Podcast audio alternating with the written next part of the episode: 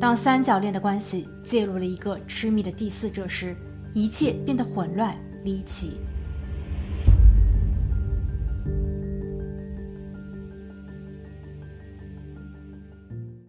Hello，大家好，我是葛林毅。今天的案件发生在华盛顿州雅基马，这是一个以苹果、葡萄酒厂和啤酒花而闻名的小县城，向来十分宁静和安全。但这一切在2013年4月被打破。4月7日晚上8点50分，一位叫斯科特的男子拨通了警署电话。他说，自家的防盗装置在这一天凌晨的3点24分、27分和28分先后响了三次。他并不清楚发生了什么，因为他不在家。但就在刚刚，当他想要联络原本应该待在家中的妻子时，却发现妻子没有任何音讯。他非常着急，现在正驱车赶往家中。他希望警署也能够派警员上门查看。警署同意了。三十分钟后，警署的电话再一次响起，这一次又是斯科特。他说自己已经站在了家门口，不过他不敢进去，因为他发现屋内没有一丝亮光，这很不寻常。自家的房门也有被人为撬过的痕迹。斯科特在屋外呼喊了妻子的名字，但妻子没有回复。晚上九点三十分，巡警抵达，斯科特正一个人安静地站在自己的车边，他一手紧握着防身武器，是一把零点四五口径的枪，另一只手里拿着手电筒。他的装备和巡警的几乎一致。巡警问道：“你进去过了吗？或者你有看到谁走出来吗？”斯科特表示没有。随后，全副武装的巡警走进了屋内。走廊的右手边是一个开放式房间，里面放着一张办公桌和一些健身器材。再定睛一看，一个满身红色的女人正躺在地上。巡警立马向总部请求支援。十几分钟后，探员和法医抵达了现场。受害者已经断气，他的左侧有数颗弹药。法医还在现场发现了一个十二到十四号大小的靴底印。根据受害者身上的血迹痕迹以及他肌肉的僵化程度，法医初步判断，悲剧发生在当天凌晨三点三十分到早上九点之间。另据地毯上的红色污渍，可以推断出女子被袭击的初始位置是在卧室，然后她试图逃离，但作案人没有给她机会。她的腿部、上半身和头部总共有九处伤口，介于屋内的其他地方没有任何被翻动的痕迹。所以可以确定，作案人的目标就是受害者本人。此时，丈夫斯科特仍站在屋外，他面无表情，十分冷漠，也不着急询问屋内的情况。探员觉得这很奇怪。斯科特的身上带有防御武器，但他却不愿意冲进屋内，第一时间确认或者是解救自己的爱人。他在得知妻子的噩耗后，也没有任何的表情，包括惊讶、悲伤或是愤怒。于是，探员将他带回了警局。坐在审讯室中的斯科特开始自言自语地嘀咕着，谁也不知道他在说些什么。人高马大的他似乎曾经受过军事训练，而现在所发生的一切都让人觉得斯科特与此案息息相关。根据斯科特描述，受害者是他三十岁的爱妻戴斯利。十四年前。戴斯利的母亲购买了一辆二手车作为生日礼物送给戴斯利，戴斯利非常开心，并像对待孩子一般细心呵护着他的宝贝汽车。一旦发现了有什么异样，他都会非常紧张，然后寻找懂车的同学帮他做检查。斯科特就是因此认识戴斯利的。其后两人互生爱意，原本计划着在大学毕业后结婚，但斯科特参加了国民警卫军。他并不确定什么时候结束服役，所以在他正式入伍的前夕，他向戴斯利求婚了。两人在2003年的十一月完婚。之后，斯科特的大部分时间都是在部队中度过的，戴斯利则开始进修教育学，并在2011年获得了硕士学位，成为了一名美术教师。案发的六个月前，他们刚刚购买了自己的新家，但这个新家似乎并不安全。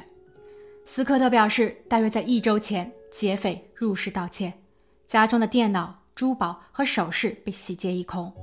此后，斯科特在家中安装了防盗报警装置，还用一块木板暂时把前门的纱窗部分给封上了。但谁也没有料到，仅仅过去了一周，这块木板被人撬开，而这一次，他们偷走的是妻子的性命。探员询问：“既然你这么的不放心，为何在防盗装置报警时，你没有第一时间通知警方上门查看呢？另外，你今天一整天都不在家吗？”斯科特回答道：“一开始他认为是妻子误操作了，妻子有时会在半夜起床查看他的宠物犬。”至于他自己，确实这一整天都不在家。他在这个周六案发的一天前，去到了距离案发地一个半小时车程的小镇，参加他姑姑的葬礼。他本想着带妻子戴斯利一同出席，但因为戴斯利需要备课，所以斯科特没有强求。周六晚上天气骤变，斯科特担心路上会不安全，所以他在外面暂住了一晚，直到周日的晚上才回的家。探员追问：“那么你周六住在了哪里？案发当日周日的白天，你又在哪里？”斯科特有些吞吞吐吐，他压低了声音说：“我一直睡在一个女性朋友家。”探员听后立马联想到：“这是小三上位的桥段吗？斯科特该不会是为了那个女人不惜牺牲自己的妻子吧？”但斯科特其后的回答却出人意料，他解释说：“这位女性朋友叫佩奇。”两年前，他们在酒吧邂逅，佩奇当时喝得很醉，斯科特陪了她一宿。酒醒后的佩奇非常的感谢他，之后两人也会偶尔联系一下。由于佩奇曾在部队中服役，所以他们的话题自然也就多了一分。一年前，斯科特把佩奇介绍给了妻子认识，之后他们三个人的关系可谓相当紧密。佩奇是一位单身母亲，一旦遇到什么困难，妻子戴斯利都会给予帮助。有一段时间，佩奇与他们同住，甚至是同睡。更令人吃惊的是，斯科特说，三人在床上的成人活动很和谐。戴斯利和佩奇均表示这样很愉悦、很满足，所以并不存在传统意义上的男人为了情人谋害妻子。探员随后找到了佩奇，佩奇也证实了这份奇妙的关系，以及为斯科特作证。案发前，他确实是在佩奇家，不过有一点出入。斯科特说，在那一晚他睡在了佩奇家的沙发上，但佩奇却说斯科特睡在了他的床上。这属于记忆偏差吗？还是说他们的串供出现了纰漏？探员先后申请了三十五份搜查令，对斯科特、佩奇以及受害者戴斯里的家、工作地，还有他们所有的通讯记录、社交账号等进行了细致的搜索和比对。其中部分的信息对佩奇是不利的，例如佩奇给戴斯利发送短信，他说：“如果戴斯利发生了什么，那么斯科特将需要一位新的妻子，而佩奇将会是新娘。”在案发前不久，佩奇短信告诉斯科特，她已经怀上了两人的孩子。不过，探员始终没有找到任何的直接证据能够把佩奇或是斯科特与本起案件关联，包括两人在案发时。他们的手机信号定位以及他们的车都不在案发地，而两人在案发前后也没有与任何陌生的电话联络过，所以排除了买凶作案的可能。案发十五个月后，二零一四年七月二十六日，探员接到了一通匿名举报电话，对方称伤害戴斯利的是马蒂，探员立即调阅了马蒂的信息。而马蒂仅是一位食品加工厂的普通工人，他的生活似乎与戴斯利也并没有交集，他也没有任何的不良记录。为了确认消息来源的可靠性，探员还对来电者进行了调查。虽然来电者使用了匿名电话，但探员最终还是查到了他的身份——佩奇。当佩奇第二次被探员正式审问时，他交代自己与马蒂在一起工作，马蒂非常迷恋自己。他甚至为了取悦自己，愿意做任何的事情。十五个月前，佩奇告诉马蒂自己怀孕了，孩子是斯科特的，但斯科特已经结婚，这让他很困惑。马蒂安抚道：“凡事总有解决的办法。”在斯科特妻子出事后不久，马蒂告诉佩奇说：“现在你可以安心上位了。”他向佩奇承认自己帮他解决了麻烦。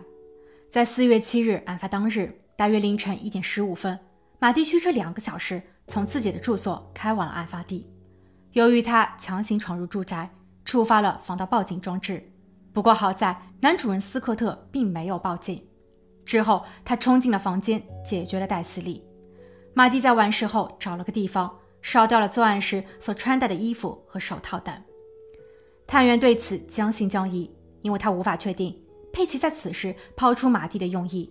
他是良心发现，还是想让马蒂做替罪羔羊，又或者是为了弃车保帅呢？不过佩奇立马补充道，他愿意配合警方的行动来自证清白。于是探员安排让他带上窃听器去找马蒂谈谈。从而套出更多的案发细节，佩奇照做了。但在整一个谈话过程中，马蒂只是表示了自己对佩奇的爱意，他并不承认关于戴斯利的任何事情。两个月后，探员又意外地获得了另一条消息：马蒂工作地的主管致电警局说，一位员工在打扫马蒂的工作间时发现了一个袋子，里面藏有马蒂的私人物品，是一些枪支零部件。这根据餐厅的规定，已属违规。探员立马缴获了这批物品，并送往了犯罪实验室做分析。一周后，弹道测试结果表明，这就是用来伤害戴斯利的工具。探员由此立马申请了对马蒂家进行搜查，而在他家的衣柜中，探员还找到了一双与案发现场鞋底印相匹配的鞋子。此时，马蒂试图指认佩奇才是真正动手之人。他与戴斯利在侍奉同一男人时产生了矛盾。戴斯利曾明确表示，佩奇不可以进入他的新家。佩奇对此耿耿于怀。案发当日，他确实是去了现场，但真正的动手之人是佩奇。对此，探员并不相信，因为佩奇的手机定位显示，案发时他不曾靠近过那儿。马蒂被捕的一个月后，他的另一位同事汇报说，工作场地附近一个废弃的垃圾箱内发现了一些可疑物品。后经检验，那些是戴斯利家被盗窃的物品。那么，是谁把这些东西隐藏于此的呢？另据调查，马蒂为了获取戴斯利新家的住址，还在盗窃案发生前特意雇佣了一名私家侦探。可以说，现在所有的证据都指向了嫌疑人马蒂。但是，案发现场以及这些证物上却没有发现马蒂的 DNA。佩奇的指证也仅仅是他的一面之词，马蒂并没有亲口承认。检察官也不能百分百肯定马蒂一定会被制裁。一旦陪审团中的任何一人提出质疑，那么马蒂很有可能被无罪释放。当然，这对于马蒂来说也是一次赌博，因为陪审团也很有可能一致认同检方的观点。最终，马蒂签署了 Alpha 协议。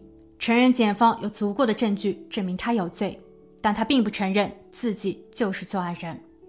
这样，马蒂的罪行从一级降至为了二级，他将迎来十五年的牢狱，并对受害者的丈夫斯科特赔偿一万四千美元。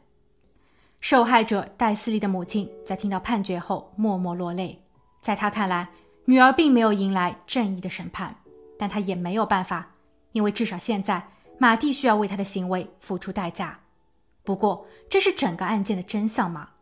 马蒂并没有招供全部，他的作案工具上也没有他的 DNA，他还一直在坚称佩奇才是最终动手的人。戴斯利的母亲说，佩奇可谓是红颜祸水，而之所以这么说，是因为这个女人相当的不干净。她在与有妇之夫斯科特鬼混时，经常发送大量的私密照片给斯科特。而这一些照片，她还同时发给了马蒂，甚至是斯科特的父亲。另外，他肚子里的孩子最终被确认也不是斯科特的，这对于斯科特来说算是一种嘲讽。至于女婿斯科特，戴斯利的母亲怀疑他也有参与其中，因为他与佩奇都有充分的作案时间。斯科特大言不惭地表示，自己的出轨是给妻子带去了欢乐，佩奇也迎合着这么说。可第三人戴斯利呢？他现在已经没有办法说出真相了。不过，戴斯利曾发送过短信给到小三佩奇，他说：“我对你们的行为感到沮丧。你们聊天并展示了私密照片，你和我的丈夫有不对劲的地方。”母亲认为戴斯利很有可能是在案发前不久才刚刚确认丈夫的出轨行为。据此，我们可以脑洞大开一下，整一起案件可能是丈夫斯科特与小三佩奇共同策划的。他们的第一步是佩奇利用痴情汉马蒂，诱导他去雇佣侦探，获取戴斯利新家的住址，从而给警方留下了破案线索。第二步，丈夫和小三自导自演了一起盗窃案。斯科特把家中的电脑和值钱的物品从家中取出，佩奇将它们藏在了工作地附近。别忘了，佩奇和马蒂一同工作，佩奇也非常有可能知道工作地附近有一个废弃的垃圾箱。第三步，在案发当天，佩奇和马蒂一同出发去了戴斯利家，但佩奇特意没有带上手机，斯科特则在佩奇家把控全局，他用手机远程关闭了被触发的报警系统。但计划赶不上变化，虽然探员还没有查出个所以然，斯科特却已经得知。孩子不是自己的，自己也被绿了。佩奇为了自保，又为了防止斯科特利用他妻子被害一案做文章，于是他迂回的与斯科特协商，他供出马蒂，让整一个案件就此了结。马蒂殊不知自己从头到尾仅是一枚棋子。在下一期视频中，我会分享这么一个案子：这一晚，私家游艇上一共有四个人，妻子。丈夫、船员和一位男性朋友。